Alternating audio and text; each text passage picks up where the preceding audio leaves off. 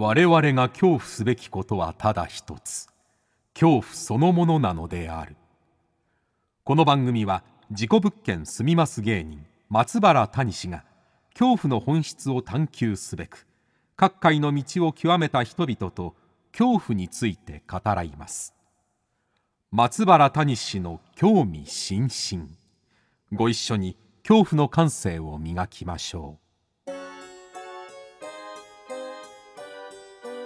こんばんは松原谷氏です。今夜の対談相手は怪談作家の宇津鹿太郎さんです。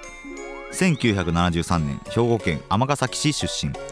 幼少期より怪談の収集を始めこれまで集めた怪談は700話を超える。怪談作家として自ら聞き集めた怪異体験談を書籍化する傍ら各地で怪談ライブの主催出演もされています。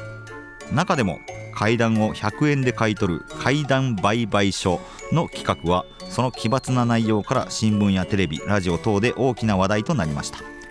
そんなうつろさんとの対談をお聞きいただくのですが、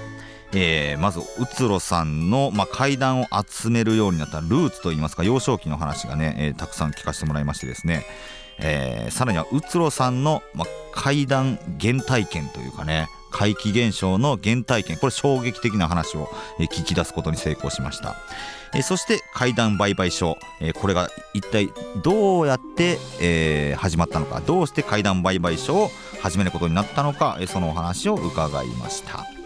番組をお聞きの方はぜひハッシュタグ興味津々。興味の今日は恐怖の今日です。感想旧 TwitterX などでねどんどん投稿してください。それではお聞きください。どうぞ。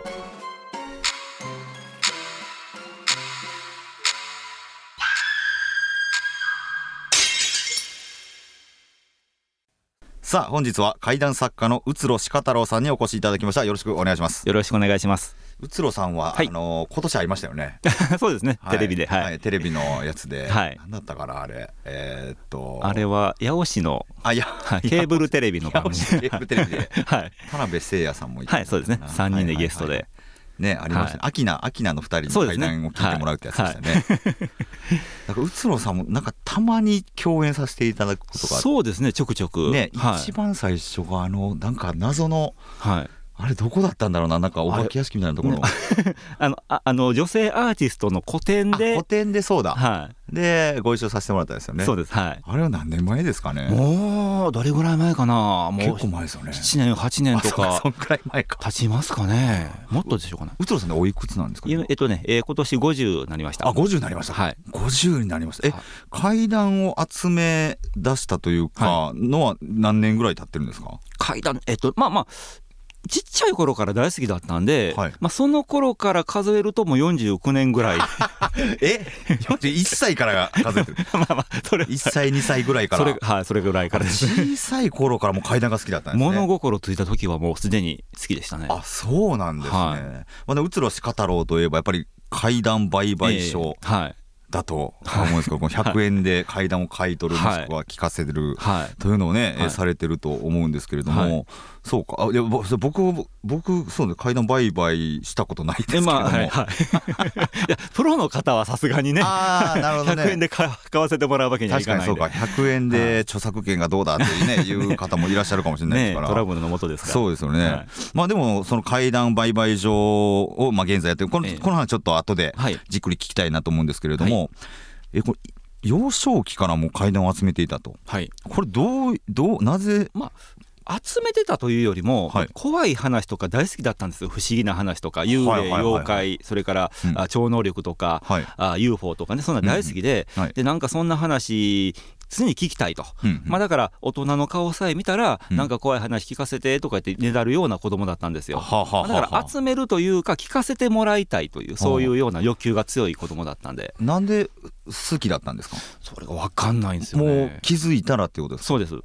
宇津郎さんが今50だったとして、はい、そのまあ、50年前478年前っていうのはどんな時代だったんでしょうか、ね、あの当時はちょうどね、えーと、第二次オカルトブームだったんですよね。あまあ、だから僕73年生まれなので、はい、まあ、70年代って言ったらあのこっくりさんブームだったりとか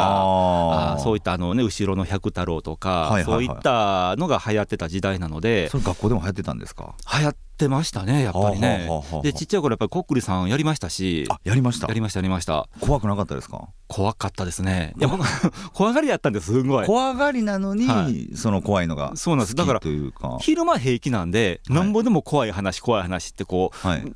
摂取するんですけど、うん、夜なって暗くなったらもう怖くて仕方がなくて、でうわもう昼間あんな読まへんでよかった聞かへんでよかった、はいはいはい、言って後悔しながらこう親に迷惑かけて、はいはい、でまた夜が明けたら、うん、あもうもっと怖い話聞きたいってなるっていうそういう。なんか辛いカレー食べたくなるみたいなことに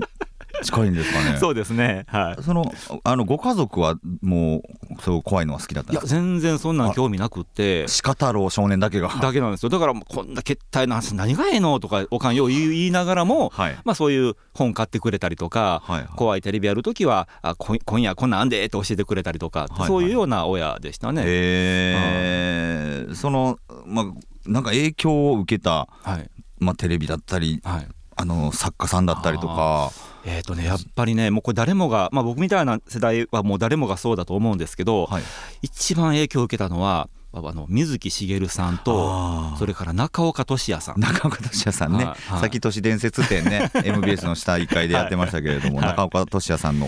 こと書かれてましたね、はい、はいはいはいやっぱりね外せないですね。あまあ水木しげるさんのそのなんゲゲゲの鬼太郎の世界観だったり、妖怪とか、あと中岡俊也さんだったらまあ心霊写真ですかね、そうですね。心霊写真から入って、心霊譚ですよね。それから幽霊屋敷であったりとか、はいはい、あと全国各地からそういったまあ、実話としての怪異な現象であったりとか、そういったものを集めてきて、一冊の本にまとめてるって、あれがすごく衝撃的で。本当にこんなところがあるんだと。あの自分も行ったら幽霊に会えるんだみたいな、そういう、あのー、ことを本で、まあ、知りまして、もうワクワクしましたね。だから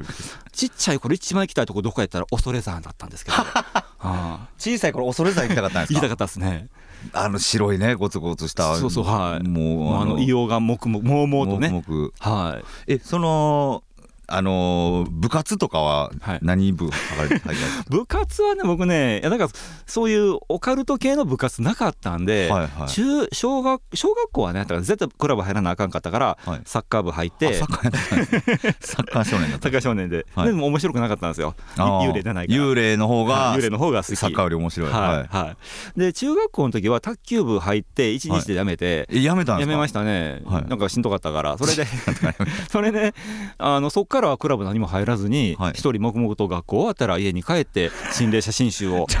読むという。そういうその学生とってあれいじめられたりしないんですか？いやえっとね僕はその辺周りの人にはすごく恵まれてて、はい、こんな怖い話あんねんで言うたら、はい、あのふんふんって聞いてくれる人がすごく多くて、ほうほう。はい、あのうつろの話を楽しみにしてるみたいな、そうですね。だからあの小学校の時なんか学級文庫で心霊写真集大量に持っていって あのクラスで心霊写真ブームを巻き起こしましたから そういう子供だった。だから周りの人にもすごく恵まれててはいはいはい、いじめられることはなかったなるほどなるほど。またうつろが変な話してるでっていうので みんなが聞きに来るみたいな感じだったんですね、はい、はいはいはいはい。でそのなんですか小学校中学校とかでも、はいまあまあ100円はねあの学校では徴収しちゃダメですから、はい、話はいろんな話を聞いたりしてたんです聞きましたね。聞きましたけど、やっぱねあの小中高ぐらいやったら、うん、そんな大した話はないんですよ、はいはいはい、みんなあのなんか本で読んだ話やとかねテレビで聞いた話って聞かせられるんです、えー、あそれもう読んだわとか聞いたわとかいう話ばっかりで、はいはい、まともなそういったの怪談実話的なものはほぼほぼ聞けなかったんですね。聞けなかった。初めてまともに聞けたのは大学入ってからですね。結構かかりますねじゃあそうですね、えー、やっぱりその友達から聞いてもいやこれは読んだことあるしなとか、なっちゃうわけです。それ求めたあの本やとかね。それ求めたあの本やとか、すげえな。で大学の時に、あこれぞ、はいあのすごいぞと、本当の階段、体験した階段だっていうのが、はい、それ、どんなお話を聞いえーとね、一個印象残ってるのがおもろいなと思ったんが、うん、えー、とその彼ね、まあ、仮にじゃあ、王君としておきますけど、王君、はい、が小学生の頃に、えー、夏休み、田舎に帰ったんですって、お母さんの実家に帰ったんですよ。はい、で結構な田舎で家がすごく広くって、でもう部屋も広いから、もう遊ぶところがいっぱいあったと、うん、でそこでいとこのお兄ちゃんとプロレス,、プロレスをしようということになりまして、うん、仏間でねうんうん、そこ広いからそこでプロレスを始めたんですよ。でその仏間っていうのが、まあ、夏休みでお盆やったから、うん、仏壇の前にこう盆提灯が飾ってあったりとか、はい、いっぱい供え物がしてあったりすごくこうあのきらびやかに飾り付けられていたんです。うんうん、でその前で王君がいとこにこうあのななんですか？あのジャイアントスイング。かけられて。長谷博さんがはい、こう足持たれてぐるんぐる回って、はいうわーってなって、でうわーってなった時にバッて放り出されたら、そこの先に盆提灯があったんですよ。ああガーンぶつかって、はい。でバラバラってもうあら盆提灯だけではなくって周りのお供え物なん。かもバラバラに崩れたですごい音がして、うんでそこの上のおばあちゃん飛んできて「あんたら何してんのこんなとこで」と、ん。そんなんしてたらこの間亡くなったおじいちゃん怒ってバケで出てくんで」って怒られたんですで「えー、うわごめんなさいごめんなさい」ってなって怖ーと思って、うん。それで慌てて片付けてでそこからおとなしく遊んだんですが、うん。その日の夜寝る部屋っていうのが寝る部屋であてがわれたのがその仏間なんですよ。はい。仏間で王くんのお父さんとお母さんと3人で布団並べて寝たと。その散らかした仏間で寝ることになったんですね。で部屋はいの電気は消してるんですが仏壇の電気だけこうこうとついている、ほうほうで夜中に目が覚めましてえ？って見たらその仏壇の明かりに照らされて廊下、まあ電気消えてて暗いんですけども、はい。その暗がりにうん。人が立ってるのが見えたの。うん。白装束のおじいさんなんですよ、うん。でうわおじいちゃんやと怒られると思ったらそのおじいちゃんスーッと近づいてきて王くんの足元に立ったと思ったらバサーって倒れ込んできて でうわーって余ってパッてこう布団かぶったんですけども、はい。その瞬間に王くんの左肩ガブって噛まれたんですよ。おじいちゃんに噛まれた噛まれた。でうわーってなって、はい。そこで意識失って次気が付いたら朝。はい。でああめっちゃ怖い夢見たわと思って起きたらズキってここが痛むから見たらがっちり歯型がついてた そういう おじいちゃん噛むんですね。めっちゃ噛んだらしいですね。おじいちゃんすごい歯強かったなとそうですね。入れ歯のイメージあるけど、ねそうですね。入れ歯ごと幽霊やったんかな。ああどうなんでしょうね。まあでもそういうそれがすごくインパクトあって、はいはいはい。幽霊に噛みつかれるって結構。確かにね後が残るとかっていう、ね。なかなかね証拠がないとはい。使えない話というか、はへえそれを聞いた時にはいどう思ったんですか、おおこれおもろいなこの話ってあすごいなその話って言って、はいはい。まああの歯型はしばらくして取れてしまったからうん。見せてはもらえなかったんですけど、まあまあそんなんがあって。でもまああのうん。よくよく聞いてみたらその時たったまあ確かに老人だったんですが自分のおじいちゃんかどうかは暗かったから分かんないそうかそうか、ねはい。先祖ご先祖様かもしれないそうですね。他のね。うん、ジャイアントスイングなんかしてるから、あいいですね、はえうつろさん自身は、はい。その幼少期というか10代までではい。体験とか、ね、不思議な体験されてないですか？いやいろいろねこまごました体験はやっぱありますね、ああありますか？はい、例えばねあの めっちゃ変な話なんですけど、はい。ちっちゃい頃に多分あれ幼稚園行く前のことやと思うんですが、うん。暇なんですよ。昼間とかね。はい。でまあおかんは一人でこう台所でなんか用事してるから遊んでくれないし、うん。はい。すごくよく晴れた日やったんで一人でこうプラーって家の外に出たんです。はい。でパーって歩いてたら近くにあのドブ川が流れてて、うんでその旗のところに電柱立ってるんですよ。はいでその電柱の周りだけ、まあ、辺りはこうアスファルトで舗装されてるんですが、電柱の周りだけアスファルトがなくってあはい。地面がむき出して草むらになってるんですそこだけね、はいそこからガサガサガサガサって音がする。ああれ何やろうと思ってそっち行ってみたら、まあ、汚い話なんですけど、うん、うんこですね。うんうんこか。うんこ。あの犬の糞でしょうかね、それがぺったんこになって、はい。で草むらの中にあるんですがそのうんこがガサガサガサガサ動いてるんですよ。でえーってびっくりしてうんこが動いてるってなってこれは大変だともう今すぐおかんに知らせなあかんと思ってだ家帰って「でだだだうんうんこが動いてんねん!」って言ったら「何言うてんのあんたもうあっち行っときも忙しいんやから」相手にしてくれないもう大変やのにと思ってまた慌てて電柱に戻ったらなくなってたっていうねそういう。うんうんこごとなくなってたうんこもなくなってたんですよ。いやだからあれ不思議で。い一番最初に見た超常現象が動くうんこ。まあそうですね幼少期。動くうんこ。見ましたね あれは。で動くうんこの話って何やったかな？沖縄の民話集僕はい。買った時にはい。山でんそのまあうんこばっかりであれですけども まあ脱粉した旅人が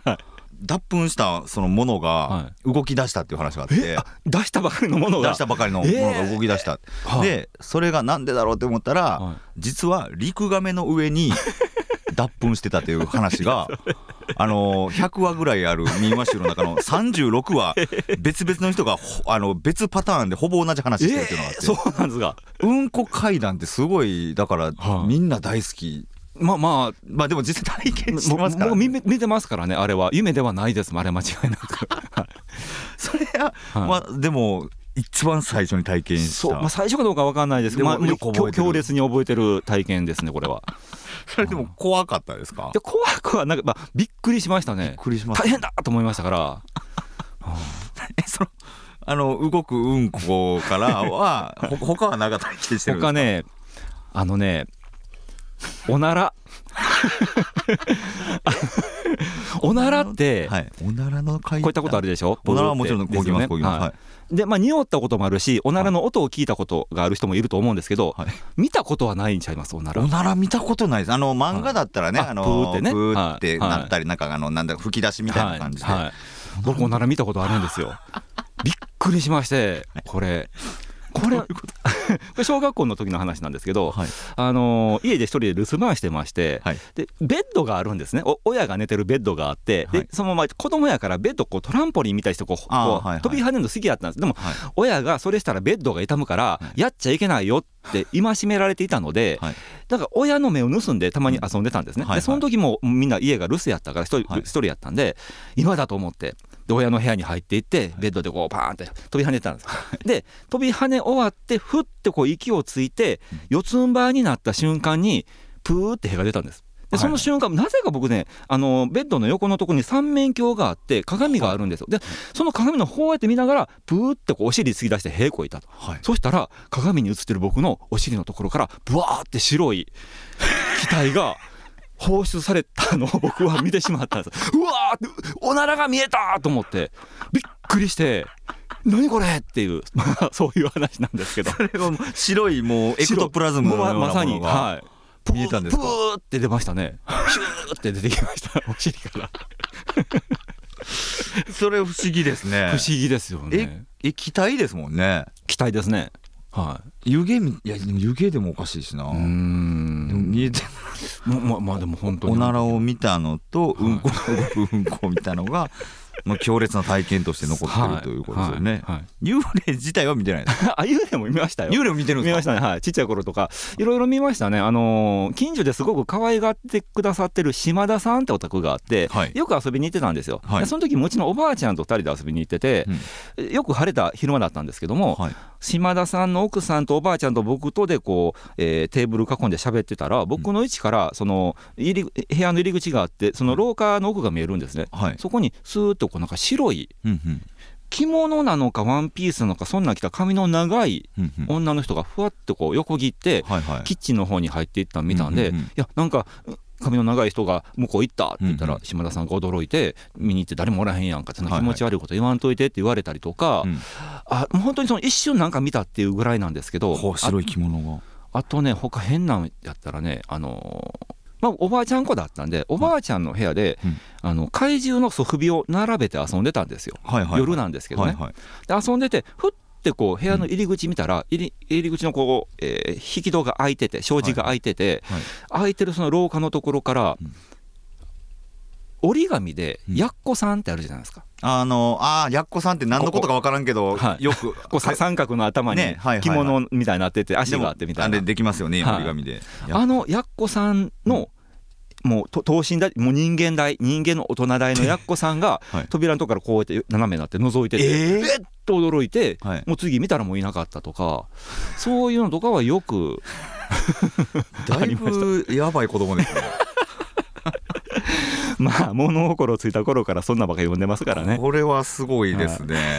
ちょっとまだまだ幼少期の話も聞きたいところなんですけれども、はい。まあ、そんな、えー、うつろ鹿太郎少年はい。が大人になりまして、えーはい。えーあの就職とかされるんですか？あ もうもちろんお仕事ははされてる。もちろん仕事は仕事しましたね。はい。で、えーいつぐらいなんおいくつぐらいの時にこの始めるんですかね？この階段を100円で買い取るあ。階段売買所。えっとね怪談売買所始めたのははい。10年前ですね。2013 10年からなんですよ。そうか。意外とはい。あれですね、大人になってからというか いやもうもうはいおっ結さん構おじさまになってからはいなんですね、はい。はいはいはい。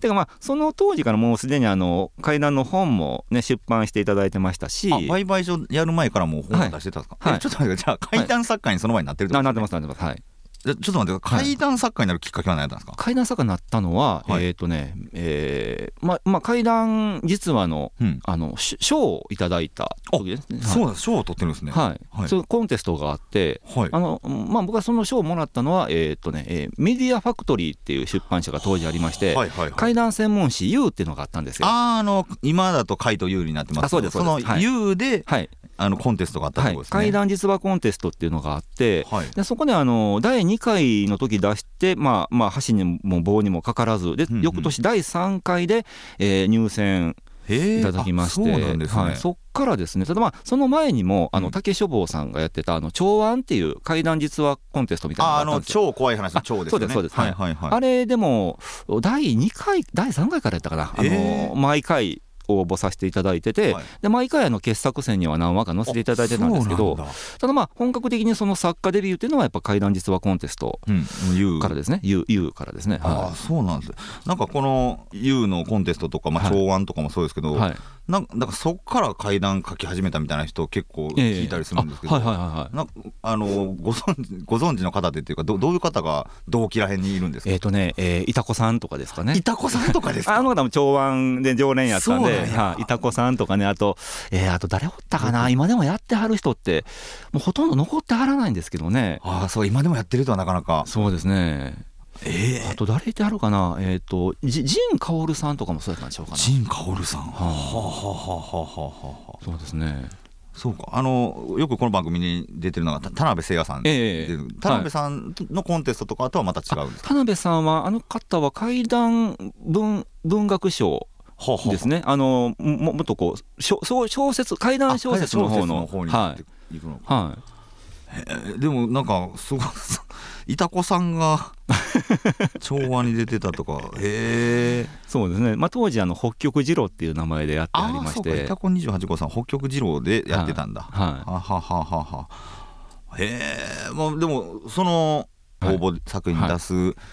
前から、はいはいずっとその会談を集めて、まあ、文章に書いてたってことですね。そうですね、えーと、集めて聞いた話をちゃんと文章化してませんでしたけど、うん、こんな話聞いたっていうこうざっくり書いて、はいはいはい、でそれ見たら思い出せるみたいなそんなふうにはなってました。うん、だからそれは本当になんていうか趣味の範囲でそうですそうです、はい、まさか自分がそんなね会談でこうお金いただくような立場になると思っていませんでしたから、はあくまで趣味でしたね。なるほど、はい、はいはい。もう幼少期から続く趣味の延長として応募してみたら、はい、でまあ何回も応募して回か応募して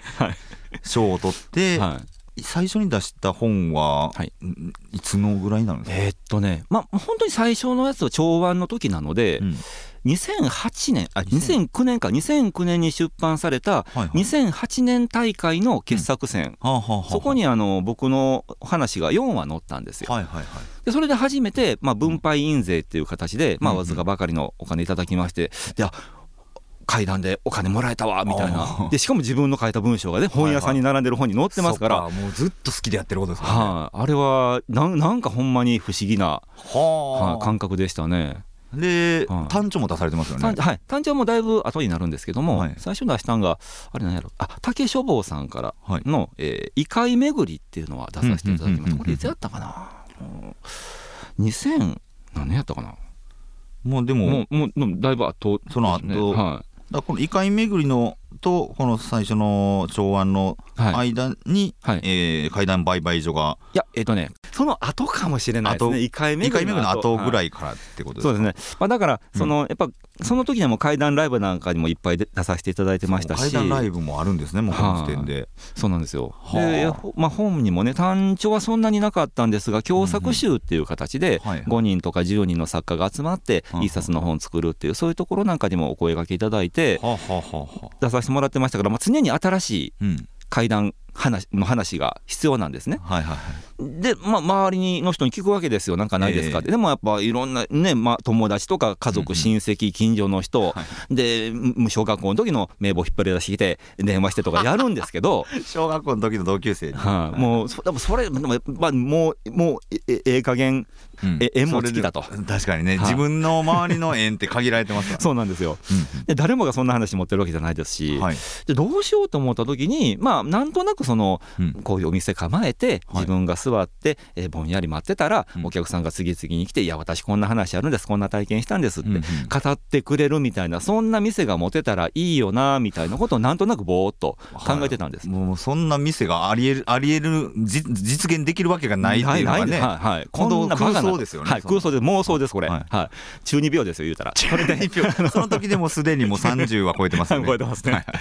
で思ってたら、たまたま縁がありましてねあの尼崎にあの三和市場っていう市場があるんですけどここがもうシャッター通りになってて、はいはいはい、お店なんかほとんど開いていないと。もう,、もう昼昼なお暗いみたいな気持ち悪いとこなんですよ、はいはい、でそこをもう一回こう盛り上げたいということでそこのあの商工組合の方らが何ヶ月かに1回こうイベントをするんですね、でいっぺんあの夏に呼んでいただきまして怪談ライブをやってくれってことをやったんですけど、それが縁で三和市場さんに出入りさせてもらうようになりまして、そうしたらねある時あの春ですね。5月6月やったかな。あのこの市場の通りで屋台村みたいなイベントをしますってなったんですよ。はいはい、こう屋台出して唐揚げ売ったりおでん売ったりお酒売ったりする、はいはい、で宇都さんもなんか出店しませんかって言われたんですけど、まあ、僕はそんなね唐揚げ揚げて売るのも変やし、はい、かといって階段ライブするにはスペースが足りない、うんうん、ってなった時になんとなく、まあ、冗談半分で階段売買所の間をポロって言ったんですよ。そしたら市場のその副理事長が「あそれ面白いですね。やりましょう」ってなって、えー、でこう場所も用意していただいて、はい、そこで初めて怪談売買所出店ってなって。中二病の妄想が 実現したわけですね、これでまさかの。そうなんですよ。で、こんなんやっても絶対客なんかけえへんわと、はい、もうこう、ね、指さされて、白い目で見られてね、うん、笑われて終わりや、嫌やなと思いながら、やったら、結構お客さん来てくれて、いろんな話聞いたんですよ。ほう。これいけるわと思って味しめて、はい、でその時2日間あったんで2日間やったら割とこういい話が集まりましたから、はい、いやなんかめっちゃ良かったです。ありがとうございます、うん、でじゃあまた今度イベントある時、ま、ぜひ出させてくださいって市場の人に言うて、でその大きなイベントがね年に3回あったんで、その時は年に3回2日間ずつ出させてもらって。たりはしてたんですね。お祭りのもうなんかもう 毎回あ階段売買所あるなっていう あのお祭りにはなんか階段のあれあんでみたいな。はい、そう変な店が出てるわみたいなね。はい、でいうのをやってたら、うん、まあ、まあ口コミでそれが広がってお客さんも来てくれるようになったりそしたらなんかねメディアがね、はいはい、最初来たんがね何やったかな新聞でしたね朝日新聞さんかなんかが市場取材してる時に怪談売買所の話聞いて「あおもろいですね」と「で次いつですか?」って聞いてで取材に来てくれたんですよ。はい、で新聞に載ったら今度テレビが、あの関西のねあの、お昼のワイドショーあの情報番組が取材に来てくれたりとか、そんなんでどんどん広まっていってでやがて次いつですかみたいな問い合わせが一番の方によく来るようになりまして。あだったらもうそんな大きいイベントの時だけじゃなくって定期的にやろうかってなりまして今、えっと月に2日間だけなんですけど毎月出させていただいてる月に2日間はもう今でも続いてる、ね、続いてます。はい。はあそうやって始まった怪談売買所まあそれいいですよね。ネタも集まるし、はい、なんかなんだろうドラマも集まるというか、ええ、まあその怪談売買所自体がドラマ っぽいというか。まあねそうです。面白がってもらってて。面白いですよね、はい、その空間って。でこのまたこの100円で買い取る、はい、あなたの話買い取る。この100円はどうやって決まったんですか、はい、えっ、とまあいろいろ考えたんですよ、うん、あの言うてもその話を聞かせていただいて、はい、まあこうライブで語ったりとか本に書いたりとかしてお金をも儲けさせていただくわけですから要は仕入れですよね、はいはいはい。はい、だからやっぱりねまあまあまあ5000円とか1万円とかそんなんかなと思ったりもしたんですけどまずそんなお金出したら、こっちが立ち行かない。そうですね。はい、はい、で、えー、それに加えて、うん、一般の方々から僕は話を聞きたいんですけど、はい、一般の方が自分が体験した不思議な体験怖い体験ね、うん、それにそんな金銭的価値があると思ってる方ってまあまずいないんですほとんど。あまあまあそうか。で、はいはい、そんな方に「あそんな話聞かせてもらったら5,000円払いますよ1万円で買いますよ」って言ったらかえって、うん引くんじゃないかなと思ったんですね。なるほど、はいはい、であのと思った時にでもそれでもやっぱりこう金市市場ですからお店ですから金銭のやり取りは必要だろうと思いましたんで、じゃあまあ形だけですけども100円というふうに決めて、えー、語るも100円、聞くも100円、はいはい、100円をこうやり取りしながら会談語り合うっていうそういう場だから結局だからほぼほぼプラマイゼロになるんですよ。あそうか。普通は。で聞かせる時にまた100円もらえる。そうですはい。あるから。なるほど、はい、でもでもその100円玉がこうね行ったり来たりすることで、はい、ななんだろうちゃんと形が生まれるというか、はいはい。はい、あなんやろ。あ曖昧な関係性じゃなくなるというか、はいね。はい、語る方も聞く方も、うん、まあそれで、えー、売買契約成立みたいな、そういう、ね、でその、はいまあね遊びって言っちゃあれですけど、面白いですもんね、はい、そういうなんかやり取りをしてるっていうことが、はい、ああなるほどな。そうやって生まれたんですねその一番最初のお客さんってどんな感じだったんですか？えー、っとね最初はねやっぱあの市場のスタッフでしたね。あスタッフさん、はい、よく知ってる人が 何回か来て怖い話。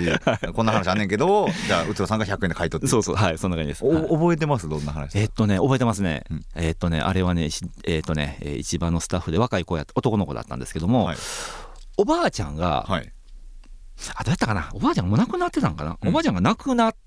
て、うんお墓にはもうすでにおばあちゃんの名前が刻まれていたんですけど、うん、最初赤文字なんですね。で亡くなったら色。白くするのかな、はい、はいはいはい。変えますよね、うん、で、えー、亡くなったからその赤い文字を黒にしてくださいっていう依頼を石材屋さんに言ってた、そうしたら「あ分かりました。ただすぐにはできません」っていうことでちょっと何日かいただきますっていう話だったんですって。で、ある時彼が仕事帰りにな、まあ、車で通勤してるんですけど、はい、なんとなくねお墓に行ってみたいなと思ったんです理由もなく、なぜか分かんないんですけど、でお墓の方に行ってみて、で自分のその先祖代々の墓見てみたらその墓石の横にあるおばあちゃんの名前の色が変わってたと。であもう色変わってるやん、うん、あ全然連絡もらってなかったのになと思って家に帰って、うん、お母さんにそのこと言ったら「いやそんな聞いてないよ」って言われて。でなんやろなあんたなんか見間違えたんちゃういやでも確かに色変わってた。でって会話を交わしたその次の日に石材屋さんから電話があって、うん、えー、色塗り直しましたと。ただ色塗り直したのは電話をかける直前だったんですよ。だからその前の日には色はまだ赤いままだから彼は1日前にもうすでに面白いな。色が変わってるのを見ているっていう、まあ、意味わかんないんですけど、はいはい、そういうあ面白いな。なんか些細な話で面白いですねあのそうそうそう、はい、そのちゃんと出来上がって怖がらせるオチがついてるっていう話よりも、はい、なんかそのちょっとなんでそれ不思議だなっていうところに100円っていうのがまたなんかあのー、いいなっていう。はいね、どの話を聞いても100円なわけです、ね、あそうですそうですはい。あそこから始まったんですね。そうですねはい。あそれは面白いな。なんかでもそれを100円で買い取るってなったら、はい、あじゃあこんな話もいけるあの聞いてもらおうかなとか。あありますあります、ね、つながってこんなでええの？みたいになって。はいはい、はい、い。やその話自体も面白いですけどね。はいはい、うんうんうん他に、まあ、同じ彼なんですけどもう一個あるって言って、うん、それが200円目だ、あの当時彼は大学の時に映画研究部で映画撮ってたんです自主制作映画を、はい、で琵琶湖で映画を撮ろうってことになってまずあの、ロケハンに行ったらしいんですよ、はい、でまだ暗いうちから車で家を出て、うん、でそのあ朝日にこう輝く琵琶湖の風景を見たいってことでそこ行ったんですって、はい、でこう日が昇るのをずっと待ってたら、うん、遠くの方から、はいタッタッタッタッタッタってこう走ってくる足音が近づいてきたんです、うんうんうん、であ誰か来るわ、まあ、朝やからジョギングの人が来るのかなと思って見てると、うん、姿がなくって足音だけがタッタッタッタッタッタって自分の目の前を通り過ぎていった、うん、でああ何あれと思ってびっくりしてたら、うん、5分ほど間を置いてジョギングをしてる人がこう走ってきたんですけど、はい、その人は足音しなかったんですって。え？ー、だから足音だけ先行して 自分の前を通っていった面白いな。なんで先行すんのやろわかんない。だからそれもだからその人も多分生きた人ではなかったのかもしれませんけど、はいはいはいはい、体と足音がずれてるっていうそういう。いいですね、はい、それで100円また払すごい。でもそれを一番最初それをやったらもうあこれなんかいけそうってなあなりましたね。はい、だからみんなその逆にねお客さんの方も喜んでくれるんですよ、うんはいはい、その100円儲かったとかではなくて、うん、自分のこんなわけわからん、うん。ね、だ誰誰に話してもアホちゃうかって言われるような話を真剣に聞いてもらえたってことで、本当み皆さん喜んで。なるほどな、は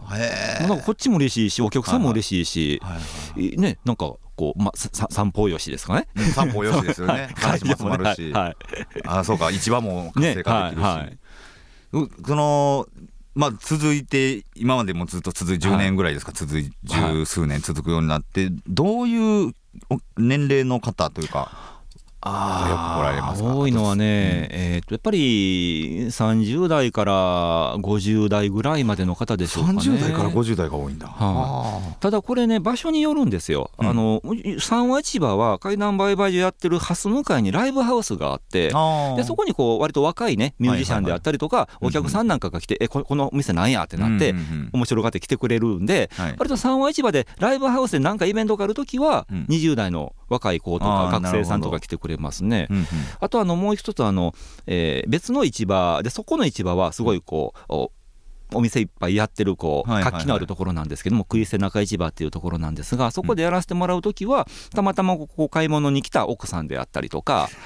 えー、いいな 買い物に来た奥さんが 階段を売りに来るんですね。買い物袋持って私こんな体験したわとか、ね、面白いな近所のおばあちゃんが来てくれたりとかね。はいはいはいはいはい。へえ面白いな、いやじゃあちょっと階段売買所の話ね、えー、ちょっとまだまだ聞きたいんですけれども、えーはい、ちょっと次週、はい、もうちょっと詳しく聞かせていただこうかなと、はいわかりました、えー、さらにですね、まあ、今年の7月に書籍の怪談売買書、えーはい、あなたの怖い体験100円で買い取りますという本が出ておりますから、はい、この本についてもちょっと来週お伺いしたいと思っております。はいわかりました、はい、ということで、えー、本日はうつろしか太郎さんにお越しいただきました。ありがとうございます。ありがとうございました。来週もよろしくお願いします